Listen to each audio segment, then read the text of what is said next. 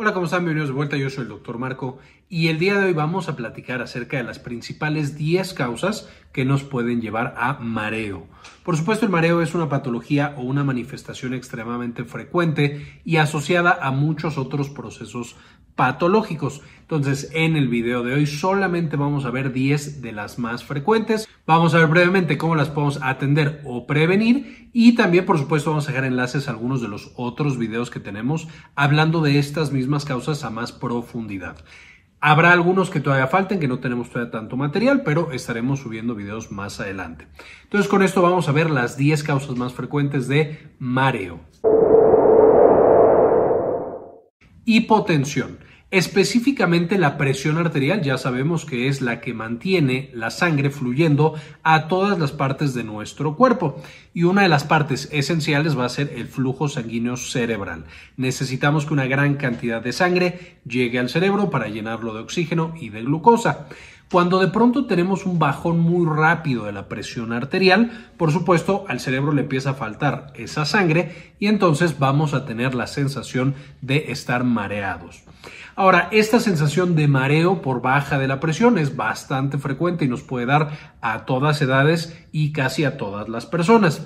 Sin embargo, vamos a tener que las personas, especialmente de ciertas edades para arriba, más de 65 años muy frecuentemente, las arterias ya no tienen la misma capacidad y flexibilidad para asegurar el flujo sanguíneo cerebral.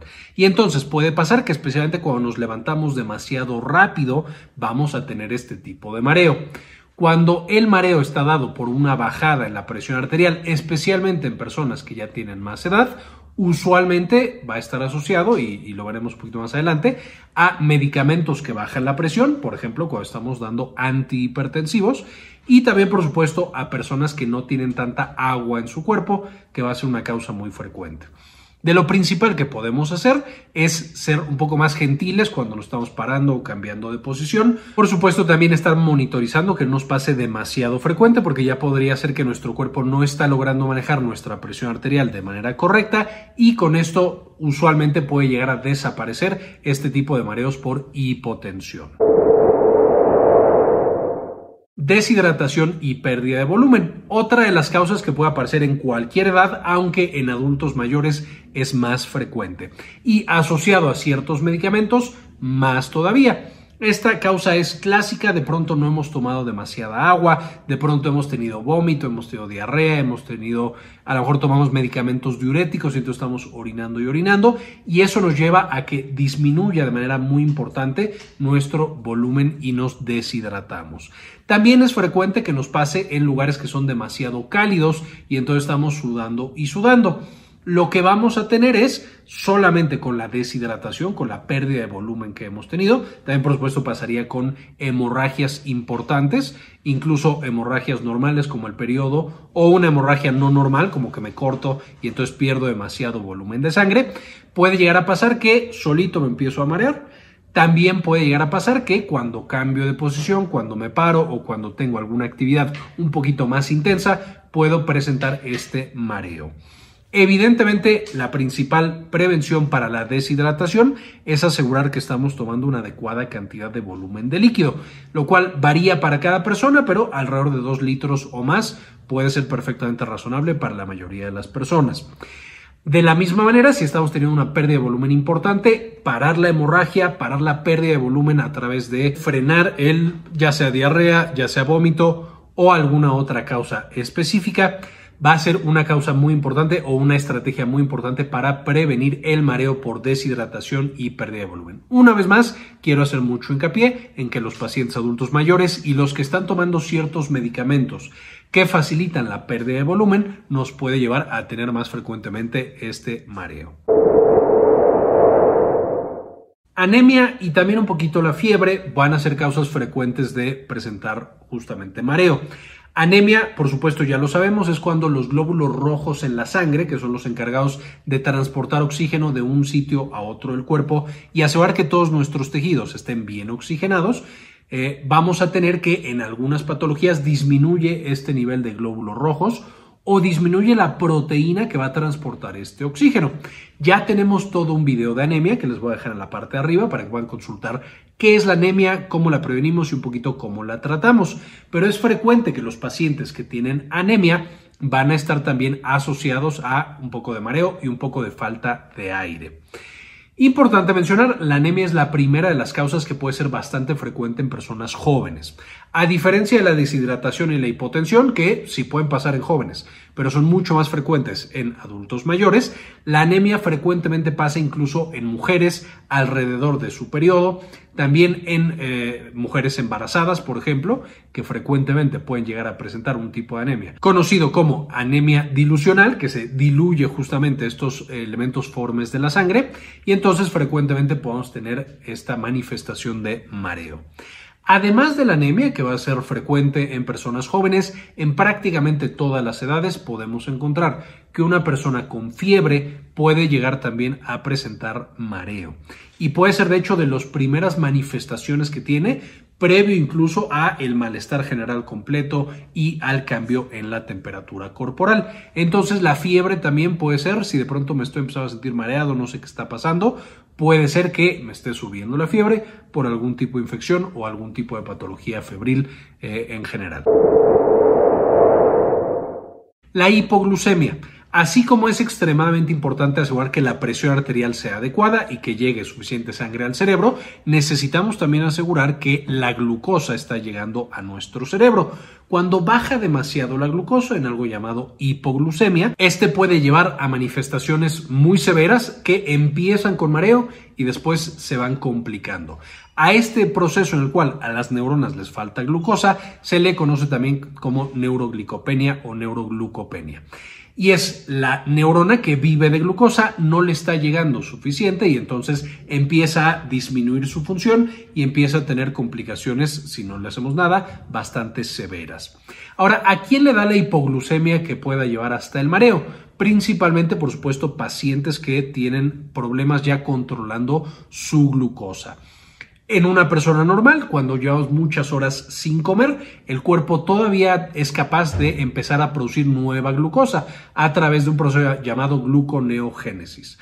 Sin embargo, los pacientes que tienen diabetes, especialmente diabetes ya de algún tiempo de evolución, o que están tomando medicamentos que directamente bajan la cantidad de glucosa, esos pueden llegar a presentar hipoglucemias. Algunos de los fármacos asociados tradicionalmente con las hipoglucemias son los que más fuerte bajan la glucosa, por ejemplo la insulina, la glibenclamida y algunos otros asociados al manejo de la diabetes. Hay algunos en particular que no están tan asociados, por ejemplo, la metformina prácticamente no se asocia con tener crisis de hipoglucemia. Lo pueden llegar a dar, pero es bastante, bastante más raro, afortunadamente. Y entonces, importante también mencionar, cuando un paciente tiene una hipoglucemia, necesitamos manejarla como una urgencia, porque el hecho de privar a las neuronas de glucosa, por supuesto que es una urgencia, y además, si un paciente tiene demasiadas hipoglucemias, eso puede ser más peligroso todavía porque puede llevar ya a un daño permanente en los diferentes tejidos que requieren de glucosa para funcionar. Entonces, esta fuente de mareo, esta causa de mareo, tenemos que tenerla súper eh, manejada y monitoreada en nuestros pacientes diabéticos porque la hipoglucemia podría ser una complicación severa en ellos. Ya hablamos en videos previos acerca del oído y de cómo es tan importante para permitirnos escuchar, pero también para mantener el equilibrio. Tanto el oído medio como el oído interno van a tener funciones extremadamente complejas y especializadas para estas funciones. Cuando nosotros tenemos una infección, ya sea del oído medio o incluso más del oído interno, de la parte ya donde están todos los nervios del oído, vamos a tener que esto puede llevar a un mareo y a veces un mareo bastante intenso. La razón por la cual generamos este mareo es que al inflamarse las estructuras del oído o al aumentar la presión en el oído medio y eso desestabilizar el resto de las otras estructuras, nos puede llevar a que tengamos frecuentemente esta sensación, ya sea de mareo leve o moderado cuando es en el oído medio o incluso bastante intenso cuando es en el oído interno. Por supuesto ya hablamos de infección de oído medio y les dejo en la parte de arriba el video para que lo puedan consultar. Lo que vamos a tener que hacer cuando sospechamos que es el oído y cuando es la causa del mareo, siempre o usualmente va a estar asociado a que no escuchamos bien, a que hay alguna otra complicación o eh, evento asociado con nuestra audición. Y entonces tenemos ambos, estamos mareados y aparte no escuchamos bien o no escuchamos como deberíamos escuchar.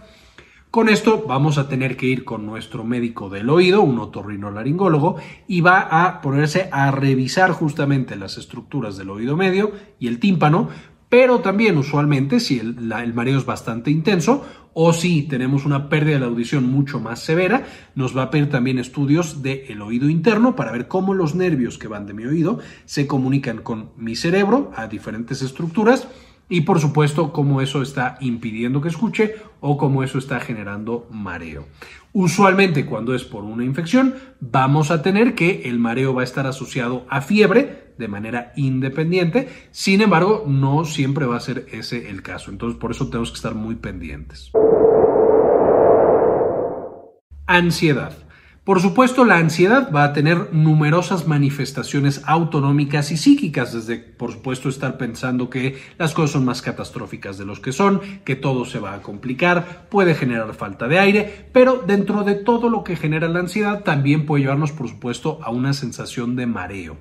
No solamente la ansiedad pura nos puede llevar a mareo, sino que también algunos medicamentos para la ansiedad nos pueden llevar a tener el mareo también, como por ejemplo las benzodiazepinas que hemos platicado previamente en el canal. Evidentemente, este tipo de mareo va a estar asociado a esta sensación angustiante y a esta sensación de muchas veces falta de aire y eso es lo que usualmente nos va a sugerir que la causa de nuestro mareo es debido a ansiedad. También frecuentemente podemos encontrar que después de un disparador, de un evento que nos genera bastante ansiedad, es cuando aparece el mareo.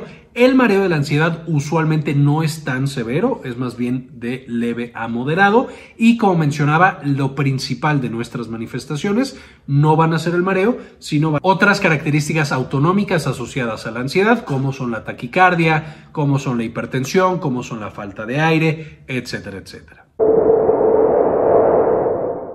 el movimiento. Y específicamente también así como tenemos el movimiento tenemos leer mientras estamos en movimiento. Y esto es por supuesto dentro de nuestro oído. Tenemos los conductos semicirculares que ya los platicamos un poquito hace rato. Y estos nos van a decir específicamente en qué posición está en todo momento mi cabeza con respecto al piso y por supuesto al resto de mi cuerpo. Estos conductos semicirculares tienen que estar avisando de manera constante para que mis ojos puedan hacer los movimientos correctos en cada momento específico. Cuando yo estoy forzando a mis ojos a estar en una posición fija mientras mi cabeza se está moviendo constantemente, eso me puede llevar a que mi cerebro no interprete de manera correcta esos movimientos y por supuesto tenga el famoso mareo del movimiento. Este mareo del movimiento es muy frecuente en barcos, también puede llegar a pasar en aviones o en carros y de nuevo es más importante que yo tengo la, mirada fija en un punto específico, especialmente cerca y estoy leyendo yendo en este tipo de vehículos. Hay personas que son casi resistentes, que no les sucede ese tipo de mareo de movimiento. Hay otras personas que lo pueden tener bastante severo, incluso cuando no leen, y puede hacer que ciertos tipos de viajes, por ejemplo en barco, sean imposibles para esas personas. Afortunadamente hay ya tratamientos una vez que se detecta que esa es la causa del mareo y que yo lo relaciono de manera muy importante con ciertos tipos de movimiento y actividades dentro de ese movimiento, entonces puedo dar ciertos medicamentos como antihistamínicos y algunos otros que pueden disminuir la frecuencia y la severidad de estos episodios de mareo y en algunas personas incluso permitir que tengan ese tipo de viajes o tengan ese tipo de actividades. Por supuesto, lo ideal o la manera más fácil de prevenirlo simplemente es no tener ese tipo de actividades. Sin embargo, por supuesto, a veces se tienen que hacer. Ahí es donde, por ejemplo, el famoso Dramamine es que entraría para la atención de estos pacientes. Enfermedades propias del oído. Y aquí tenemos principalmente el vértigo paroxístico benigno, eh, que es por supuesto una de las piedrecitas que tenemos en el oído, en estos famosos conductos semicirculares, se escapa y entonces empieza a chocar con otras partes del oído. O tener la enfermedad de Menier, en la cual la producción de líquido no está bien en el oído, empieza a tener hipertensión en algunas partes y eso nos lleva a que no funcione de manera adecuada nuestro oído. Ahora, tanto para el vértigo paroxístico benigno como la enfermedad de Menier, después tendremos videos más específicos, son enfermedades un poco complejas que requieren ciertas maniobras, ciertos estudios diagnósticos, cierta exploración por parte del médico. Son una importante causa de eh, vértigo y de mareo en ocasiones bastante, bastante severo, que pueden hacer que una persona literal no pueda ni siquiera pararse y que tenga unas náuseas muy intensas y por eso creo que merece la pena un video específico de ellos. Sin embargo, cuando tenemos estas causas, cuando tenemos un poco de pérdida de la audición o tenemos un mareo muy muy intenso de manera espontánea, especialmente en pacientes ya mayores, tenemos que visitar al médico del oído inmediatamente para que lo pueda detectar y con un tratamiento adecuado usualmente se revierte tanto el vértigo paroxístico benigno como también la enfermedad de Menier. Enfermedades neurológicas generales. Y aquí tenemos que las enfermedades neurológicas pueden frecuentemente asociarse a algún tipo de mareo. Y de nuevo, este puede ser desde leve hasta bastante severo. El infarto cerebral, por ejemplo, puede llegar a causar mareo, igual que lo puede hacer la esclerosis múltiple. Cuando nosotros detectamos un mareo que es constante, que no se quita con nada o que va empeorando y progresando con el tiempo, o que empieza bastante, bastante severo, Usualmente, además de checar el oído, es muy buena idea también checar otras enfermedades neurológicas asociadas. Ya platicamos en el pasado de esclerosis múltiple y las manifestaciones que estas puede llegar a dar y les dejo el video en la parte de arriba para que chequen eh, específicamente el mareo visto desde la perspectiva de esclerosis múltiple. El infarto cerebral, por supuesto, ya lo hemos checado también en videos anteriores. Y aquí lo que tenemos que hacer es revisar si no hay alguna otra manifestación neurológica. Frecuentemente cuando es una enfermedad neurológica podemos encontrar debilidad, eh, partes del cuerpo que no puedo mover, partes del rostro que a lo mejor no puedo mover, que me cuesta trabajo hablar, que me cuesta trabajo hilar las palabras, tener conversaciones continuas, etcétera, etcétera. Entonces todas estas manifestaciones van a llevarnos a sospechar que tenemos un mareo asociado a enfermedad neurológica.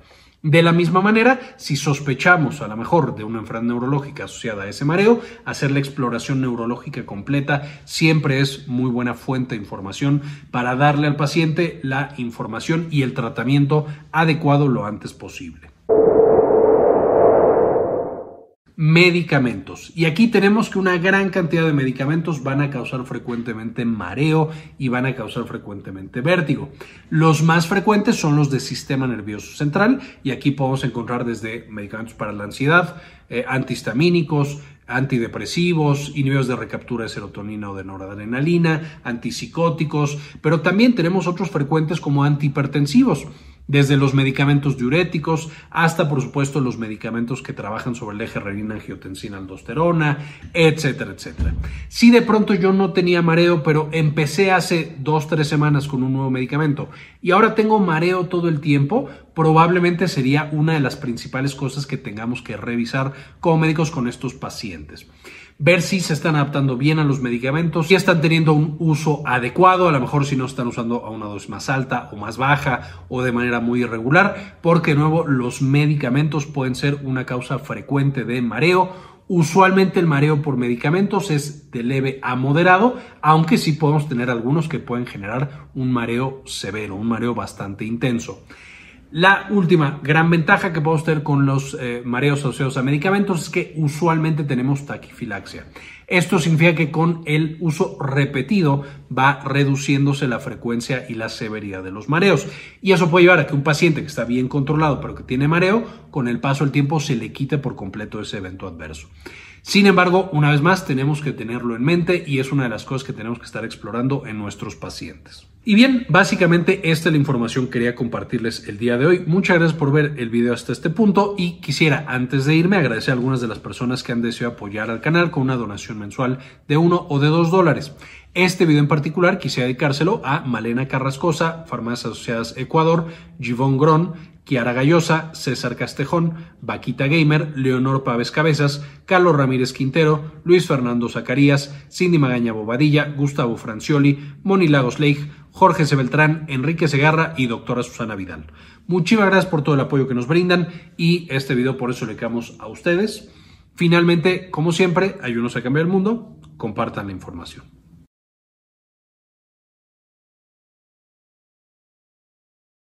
Quería comentarles también que ya tenemos activada nuestra clínica en línea, Clínica Cares.